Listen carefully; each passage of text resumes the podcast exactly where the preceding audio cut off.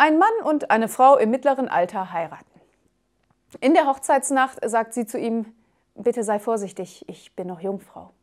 Ja, aber wie kannst du denn noch Jungfrau sein? Du warst doch schon dreimal verheiratet. Nun, mein erster Mann war Psychiater, er wollte nur drüber reden. Der zweite war Gynäkologe, der wollte immer nur gucken. Und mein dritter Mann war Briefmarkensammler, er wollte immer nur, oh Gott, wie ich ihn vermisse.